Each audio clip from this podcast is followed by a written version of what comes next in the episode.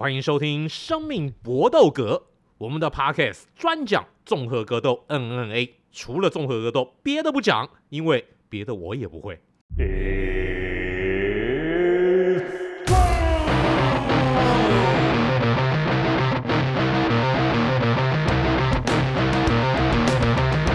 那么今天的主题就是声量级干五压干单。是现在中量级的中二冠军阿德桑尼亚下一波要做的事情，在 UFC 二三九要挑战现役的轻重量级拳王波兰大锤子 Blachowicz，这个会成功吗？毕竟要从中量级的一百八十五磅，大概八十四公斤左右，升重到两百零五磅，差不多九十三公斤，这是将近十公斤的一个差距啊！这个从中量级升到轻重量级，有成功也有失败的，成功案例包括了。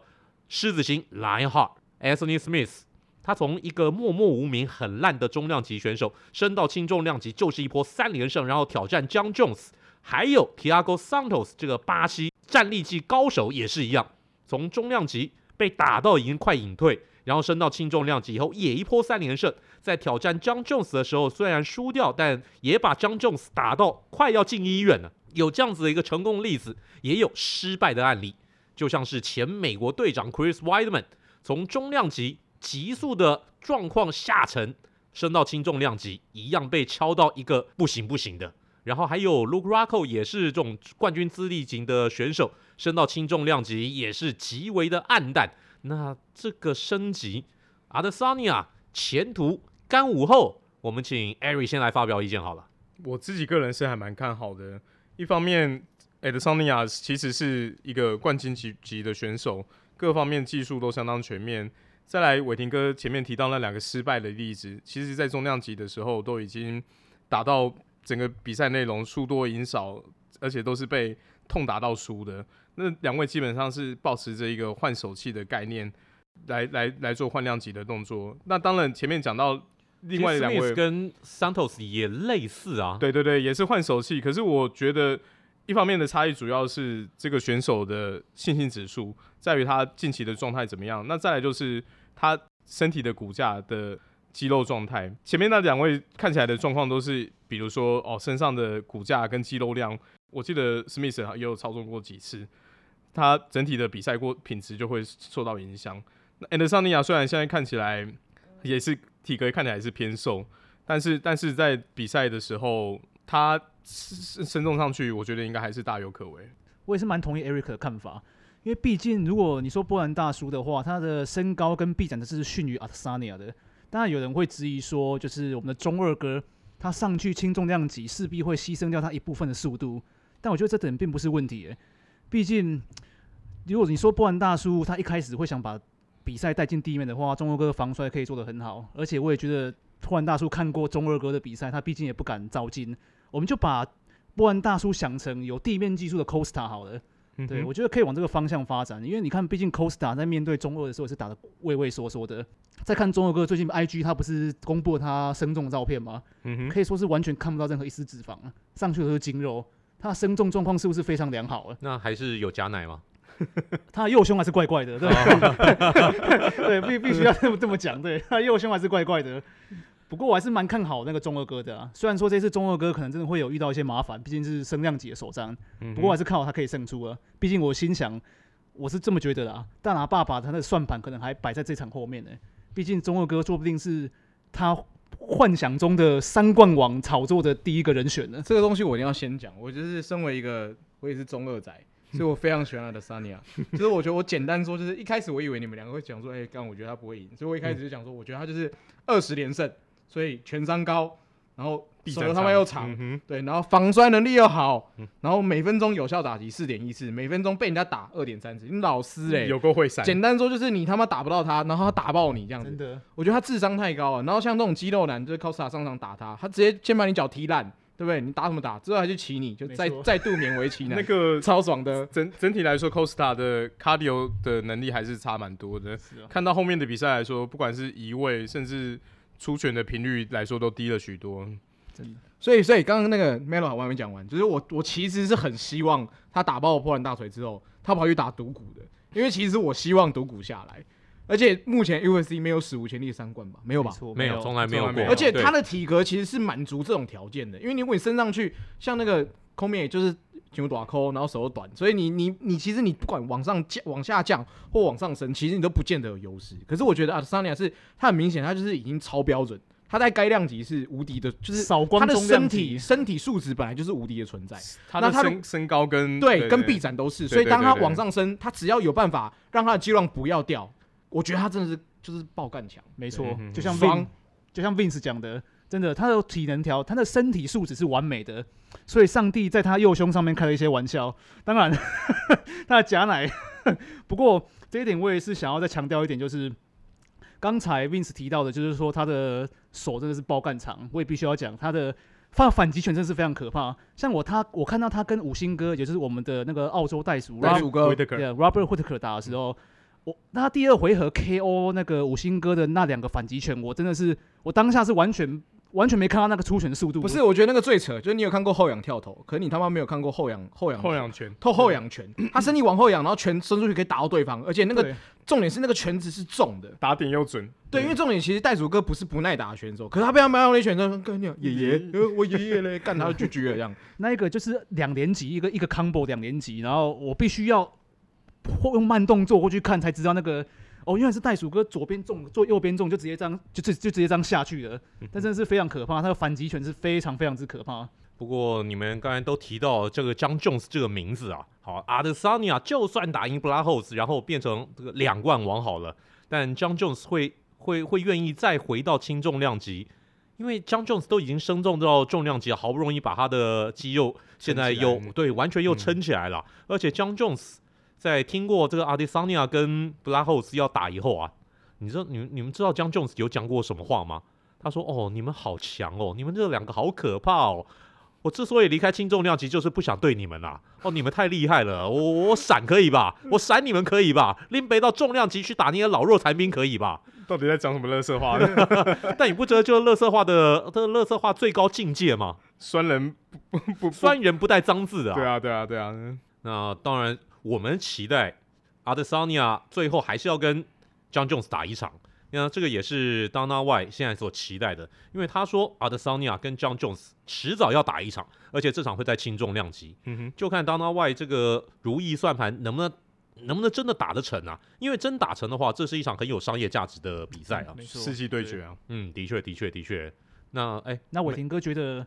如果阿特萨尼亚这一次真的解决了波兰大锤，那他上去重量级的可能性，炒我觉得真的是有炒作价值在的，毕竟是史无前例。我觉得起码要把轻重量级再扫个一两个，起码有一次的轻重量级的卫冕以后，对，起码有一次防卫记录，然后再升到重量级。甚至是两次，因为其实那个该量级的有这种冠军潜力的选手，其实还是在。对，还是有，还是有。对，所以你必须把他们都洗掉了，证明。我在这两个样级，我我都是无敌的存在，我才有办法去挑战重量级。的确，对，是是是让他如果真的打赢波兰大锤，再排他跟美国毁灭者那个 Dominick Reyes 来一场，嗯哼，或者大概轻重量级，好像我也只听过这两个人的吧？其实其他有人，嗯、还有人吗？的确，轻重量级现在青黄不接，但我觉得合理的就是阿德桑尼亚打完 Blachowicz 之后。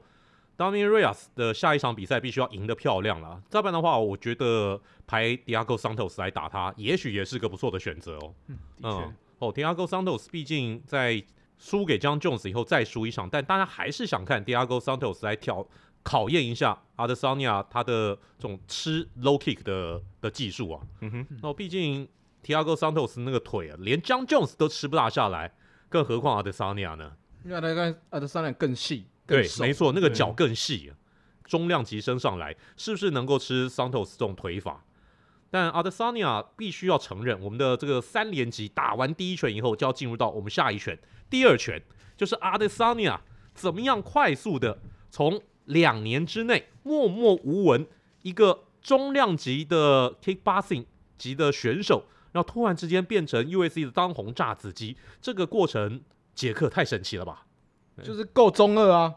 哎、欸，这个中二是什么意思？啊就是怎么讲？我觉得他就是很能够抓到现在年轻人要的热点，就是包含我们上集其实讲到 GSP，因为 GSP 其实是有点无聊，我必须很诚实的讲这句话。然后以一个就是就是入门看格斗的人，就是当初会看 UFC，其实某种很大部分也是因为 Conor McGregor，因为你必须要有梗，就是就算你的东西不见得你是最强的，可是你只要有新闻点，需要有话题性，你有话题性，嗯我就会想看你。那目前最明显就是。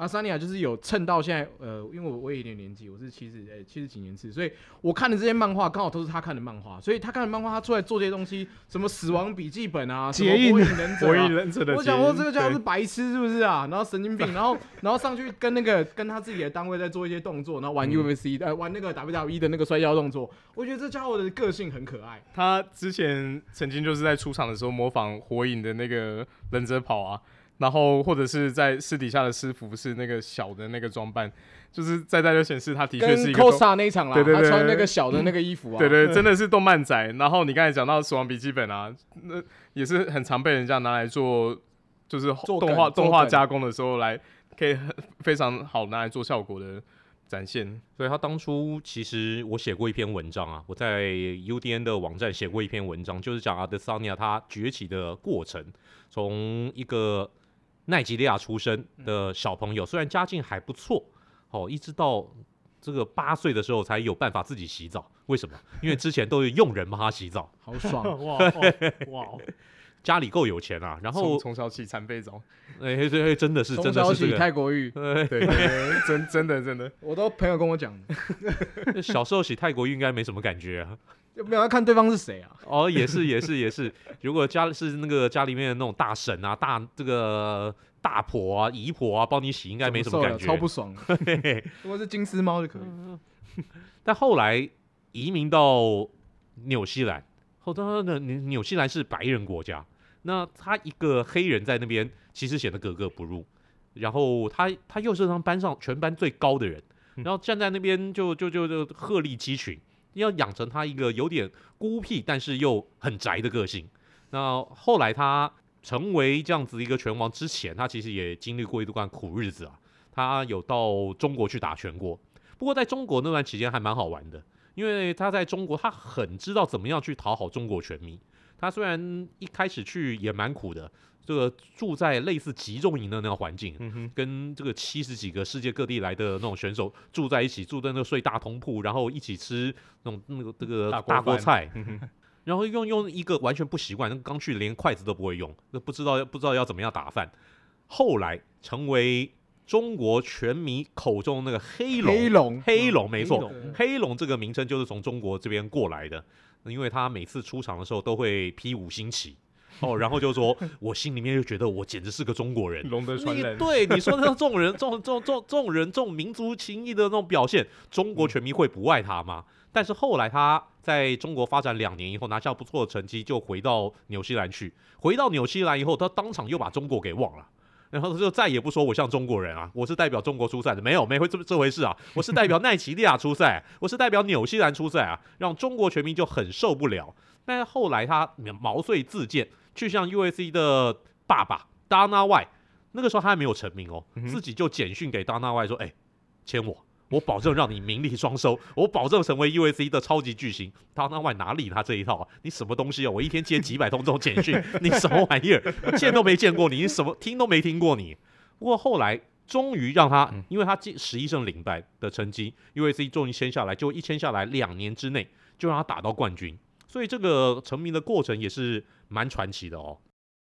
哎，能能够我们能够想象一下，U.S.C 有人曾经过这样子一个旋风式的崛起吗？好像没有哎。他崛起的速度，我觉得是我所仅见的 UAC 选手唯一的这么快冲上来。两年内拿冠军真的是没有，就是前无古人后无来者、啊。即便皇上也没那么快啊。后无来者，后无来者很难说。对对，后无来者真的是前无前无古人是真的啦。对啊对啊，基本是皇上都没有这样子，皇上也是蹲很久。Conor McGregor 蹲很久、啊。对对，在在次中也是蹲蛮久呢。对对对，他应该在雨量，他先蹲雨量级，先蹲雨量级，好，慢慢的打上来。对啊，然后才有这样子的地位啊。好，接下来我们就要进入到第三拳了。这个第三拳的内容就是阿德萨尼亚的经典战役。我个人觉得他打 Anderson Silva 那一战是建立建立他明星基础的一场比赛，因为他在那场比赛之前，大家都形容他是哦这个南半球版的 Anderson Silva，打法华丽，然后身体的素质好，什么东西都会。这个踢这个包括站立技啊、擒技啊、脚力技都对都会一些。而且他的风格又有点像 Anderson Silva 那种会去挑衅对手，然后会在你面前就也小一直摇骰，秀位对对对对，对没错。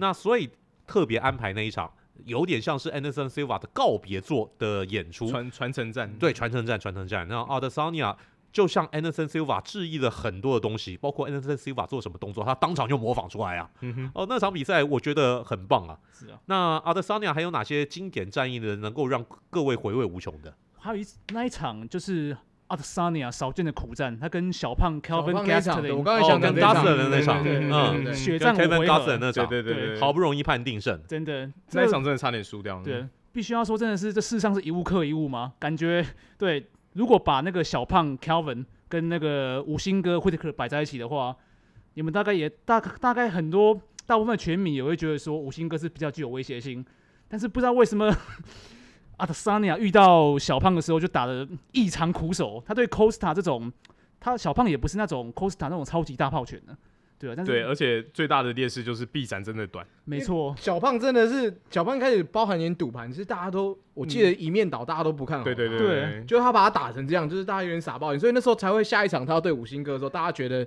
其实阿德桑内有点超短线，对。嗯。就是他其实是超级超接近，所以其有一实你没有好些人觉得他到这个程度。是他是 flag，嗯是。对对嗯。对。那你们都觉得他对高高斯人那场是让你们印象最深刻的吗？艾瑞，你也是吗？我自己其实对他在下一场打辉德克，还有甚至在后来打 Costa，其实都印象蛮深刻的。尤其是打 Costa 那一场，不知道是前面赛前 face off 的时候，是不是真的被激怒到？他其实是比较少见的，并没有跟着对手在嬉笑怒骂，甚至还把自己的头发理成光头，非常非常 take it serious。然后进场的时候，其实也没有真的没有什么花招，就就是是没有接应的，没有结印，非常没有忍者跑，非常非常专注的在那场比赛。那实际上在比赛过程的时候，也完成贯贯彻自己的策略，下段踢起先废了腿，然后用一些类似空手道的技巧控制距离。他到到最后的时候，直接在用反击拳结束那个比赛。然后最后就像刚才 Vince 提到的，再再来补在背上补两个 Doggy Style。非常非常猥琐的动难上作，加难，勉为其难。我觉得这个 接下来每一场只要有那个我们有录 podcast，只要讲到鸡的部分，我都要讲这个。难上加难，难上加难那。个梗图可是那个真的那个看 live 比赛看到出现的动作，真的是非常压抑，说 what the 所以 cosa 后来很不爽啊，他觉，得很不尊重啊。想说，哇靠，你赢我就好了，你骑三小啊，对啊，干老师、欸，而且现在不是有一个梗图的那个 template 是那个 Pornhub 的那个视窗，那嗯，个脸放放在一起，这是完全这是天衣无缝的结合。呃，他直接改那个播放器的图，然后把把那两位 放上去吧。放。上去。对对对齐成伟啊，哇，赢这种就好像是在过年打麻将的时候，赢啊，叫够啊，赢威啊，这种人讨厌啊对，烦死了。对啊，干都已经输了，被你呛。没有啊没有武德，对啊，啊，这桑尼亚这种没有武德，其实很多人是投其所好啊，很多人就喜欢看这样子的一个选手，对不对？哦，要有武德干嘛？GSP 这种正人君子看起来无聊嘛，男人不坏，女人不爱，然后拳手不坏，对吧？我们拳迷不爱。是是是，是没有梗，没有梗。武德武德卖不了 PPV 啊，哎，对对对对对。不过阿德桑尼亚，哎，他因为他除了说在擂台当中的表现很棒以外，他其实最为人讨论的还是他那个宅的表现，宅的极致，能够把各种的梗用出来啊。我印象最深的，其实他对威蒂克那个进场方式，你说街舞那一场，对街舞那一次，嗯然后那个前面那三个帮他开开场的，嗯其实就他小时候的舞团的玩伴，哦，哦，就是跟他一起练舞的。其实还蛮念旧的，对对对，因为那场又在南半球举行嘛，在澳洲举行，那把他们请来刚刚好，嗯然后就从这边来介绍他，有点介绍他生平的感觉，嗯。回到南半球，然后来打他生平最重要的一场比赛，用这样的一个方式进场。哎哎，Melo，你笑得蛮开心的。对，因为那个真的是有够好笑的，哎，那个个是第一，中二结印，那个是第一次有人在 USC 用这种方式出场。WWE 式的进场，对，因为 Dana White 之前是不答应这样的一个进场方式对，听说他之前跟大拿敲了一段时间，对吧？对对对对，他 甚至还他把那个舞团哦，我们要我们要怎么样排演啊？我们要对对秀给 Dana 请 White。请求 rehearsal 一次，对对对对，拜先蕊一托允次许我吧 拜托拜托拜托，这场比赛对我来讲太重要了，而且你看我们这样的一个进场方式可以吸引到观众的目光的对，所以后来 Dana White 才啊勉为其难，后来后来后来 Holy 啦 Holy 啦，就没有想到效果这么好啊！对啊对，那时候就是买单的人啊，现场的观众看了也是非常开心。这个干儿子真的没有白受啊！所以阿德桑尼亚就是这样子一个进场方式，还有他独特的打法，造成他现在 UFC 这种天王巨星的地。所以阿德桑尼亚这种摇钱树啊，Dana White 爸爸记得好好珍惜，因为这样子二十年难得一见的人才，不是每天都会出来的啊。所以 Dana White 记得阿德桑尼亚能打多少，好好的保护着。这是我们今天三连级的单元，我们接下来还有更多的 USC 小尝试。我们今天的 USC 小尝试要带大家回顾 USC 当初是怎么发生的。我们今天 USC 是世界上面第一的格斗品牌，但是不是从一开始 USC 就如此的庞大。USC One 其实是一个有点荒谬的比赛，当初是在一九九三年的冬天发生在丹佛市。哎，一九九三年那个时候还是 VHS 的年代，连 CD-ROM 都还没有出来，哦，很可怕的年代。而且当时因为没有综合格斗这个概念，所以是各个流派。你会看到穿道袍的人跟穿一个三角裤的摔跤手在那边打这个比赛，然后会看到一个相扑选手跑出来踢这个对上一个 呃，你不知道要怎么样形容他的这种战力格斗选手的一个打法。嗯、那个时候还没有综合格斗的东西。那如果你在网上去看 USC One，你会觉得靠北这什么东西啊？这这太好笑了吧？天下第一武斗大会真人版 就乱斗版啊！对对，真的是这样。你有看过吗？Melo？我我看。嗯，就是非常的呃，我我想说这到底是怎么回事？就是你你随便去庙口抓两个人过来，然后 打起来的感觉打起来蛮接近的，应该是各国的庙口。对，各国应该好这样讲，对，各国八加九全部塞，把它丢进丹佛铁笼里面，而且服装还有什么完全都没有统一，看起来是非常之不专业。看到就看到穿柔术道服的人对上打拳击手套的人，我心想说你到底是在拍电影还是怎么样？规则也是相当炫炮啊，除了禁止说咬人、插眼。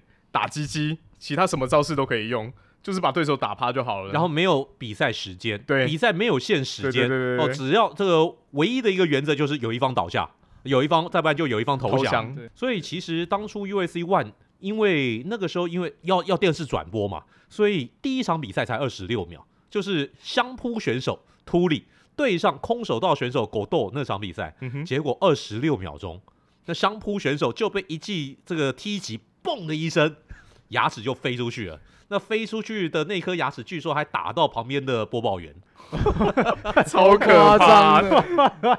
所以第一场比赛哦，那个电视转播的那个执行单位就说：“靠北啊，第一场比赛就二十这个二十六秒钟就打完了。那接这接下来的比赛，如果每一场都这样子，哎，这个节目我排了三个小时，哎啊，你要我怎么办？到时候他妈一个小时就结束了。对，没错，吓死了。” 还好，接下来的比赛越打越精彩，越打越好看。那尤其是出了巴西柔术大师葛雷西家族的 Royce Gracie，那那个时候让巴西柔术经过这场比赛以后，巴西柔术就真的是进入到全世界全民的眼中。要不然在之前，其实巴西柔术没有多少人知道的。应该是大家都先听过柔术，可是八柔都是后面才听到。没错，没错，对对对。那那个时候柔道的名气其实远远超过柔术。然后拳击、空手道、跆拳道、相扑这些传统的比竞技，大家都听过，但八柔没人听过。对，看起来八柔跟 UFC 算是鱼帮水，水帮鱼的关系，连带着也让葛雷西家族在之后为人所重、为人所知。葛雷西也是借由这场比赛，然后他先打败。摔知名摔跤手 Ken Shamrock，然后再打败了狗豆这个空手道高手，而且都是用直接就用巴西柔术的那种降服技来打败这些一级的武术高手。其实那个时候选 Hoyce Gracie 来代表葛雷西家族出赛，是因为他个子最小，反而是要凸显巴西柔术以小克大这个传统。因为他们家族当中有一个他的哥哥 Rickson，个子比他大很多，壮很多，更像是一个重量级的选手。但是刻意那个时候，老爸刻意不选他，就是葛雷西家族的大家长刻意不选个子比较大的人，用个子最小的 Hoyce Gracie 来出赛，其实有这个定有这个含义啊。对，而且还真的达到效果，对不对？大家看，哇，你这么小只也可以打到打倒比你体型大的选手啊。一点都没有错，所以巴西柔术其实借由这一次的比赛，因而成为世界知知名的武术，进到大家的公众的视角里面了。据伟霆哥所讲，Gracie 家族在 UFC 草创时期的时候名震天下，那么是后来直到遇到的 Matt Hughes 之后，才才开始。但他他虽然说他们他被 Matt Hughes 这个扫过一遍，但是巴西柔术后来就变成每一个格斗选手一定要练的东西。必练啊！你没有巴西，你没有巴西柔术。就算你没有办法用巴西柔术降服对手，你起码要知道怎么样防御嘛。没错，你如果没有练巴西柔术，你现在大概你上擂台，你三秒钟就被人家给给擒拿住，马上就切入切入 submission 了。对，没错。真的，葛雷西家族跟 UFC 真的让巴西柔术推广到全世界，甚至连到军队里面都有人在学学习巴西柔术了。嗯。虽然这中间有很多的阴谋论啊，大家如果有对阴谋论的论点有兴趣的话，网络上面也很多的影片或者说很多的文章来讲巴西柔术葛雷西家族的阴谋。不过这个大家看看就好。好，我们接下来进行下一个单元，此曲只应天上有。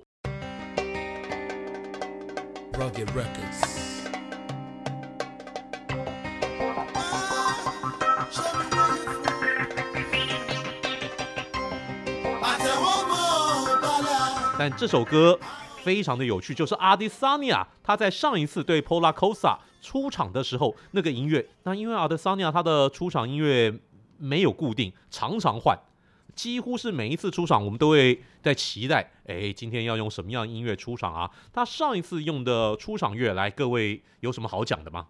那、哦、都没有，因为他这个比较没有那么熟啊，嗯、他一直换啊，对对对，没错，好像也没有什么。典故可以。如果他下一次是用火影忍者或是死亡笔记，对我可以我可以讲很多，我就会觉得哇塞不错哦，就是有贯彻那个他的人设进场啊什么各方面这样子。不过这一场其实也有点贯彻人设啦。这场对 Costa 的音乐，他选用一个奈及利亚的 rap 歌手 Roddy 的音乐，然后那首歌是讲奈及利亚青年人的生活怎么样背负这种非洲。因为大家都知道非洲的状况嘛，经济状况不好，然后奈及利亚又相对起来是一个贫穷的大国，是那中间也很多在都市该会开发中国家会发生的事情都发生了。他借由这首歌是要向 Paulo Costa 宣誓说，我是背负着整个非洲的希望来打你哦，你这些来自南美的姆加加，好，你给我小心点。所以很多的非洲拳迷那个时候，阿德桑尼亚选用这首歌，都在底下那种推特上面那种纷纷留言啊。Paulo Costa，如果你知道这首歌的含义的话，你得剉了一蛋的你。其实也也是有点民族主义导向啊。对对对对，没错没错。最能够让大家就是有有怎么样有认同感吗？对，争取认同，可是某种程度也是让他自己有一个 buff 的感觉。对对对，这个蛮有加分的。是，就回到刚才讲的，阿 sonia 真的蛮会挑起这一种，就是。利用这种国家的认同的东西来带动全米的认同感，像是中国，中国全米批中国球国际出场，再加上这一次他出生的奈及利亚，而且我在想说，他是不是去，他是不是有跟那个乌斯曼聊过这件事情啊？因为乌斯曼的出场音乐也是有带有非洲风味的，对，甚至他会把那个国旗直接用彩绘画在脸上。对，我在想说他们是有私底下有聊过、讨论过这件事情嘛？所以难怪他这次出场曲变成这个有国家特色的东西了。应该会有，应该会有，因为他们交情也不错，对不对？对对对，那毕竟是奈及利亚同宗嘛，哦，会有这样子一个交流啦。我们就期待阿德桑尼亚他下一次再进场的时候，会用什么样的音乐来带给我们下一次的震撼。这就是我们今天的生命搏斗格所有的单元。如果喜欢的话，请大家能够多多的订阅、分享，然后广为流传啦。好，拜托大家，Melo、Eric。Vince，来，我们该说再见的时候了。好的，各位，那认同、喜欢，请分享。这刚刚讲过了，你讲过你要那个食人牙会啊？你喝太少了。哦，好好好，那那个呃呃那个不要支持 LBJ 跟 Tom Brady，来支持我们生命搏斗格吧，各位。谢谢大家，下次再见啦。呃，我们这个录制的时间是过年前，但是你们听到的时候应该是过年后。管你的新年快乐，很很。刚才很想，没有人想接我的梗了。我们要加送，拜。我我喜欢喇叭战，我也喜欢 Tom Brady。Melo，你被排挤啊！包装工球迷，为什么欺负包装工球迷呢？啊，下一次让你讨回来哈。好，OK，没问题的。拜拜，拜拜。，Goodbye and a good night，拜。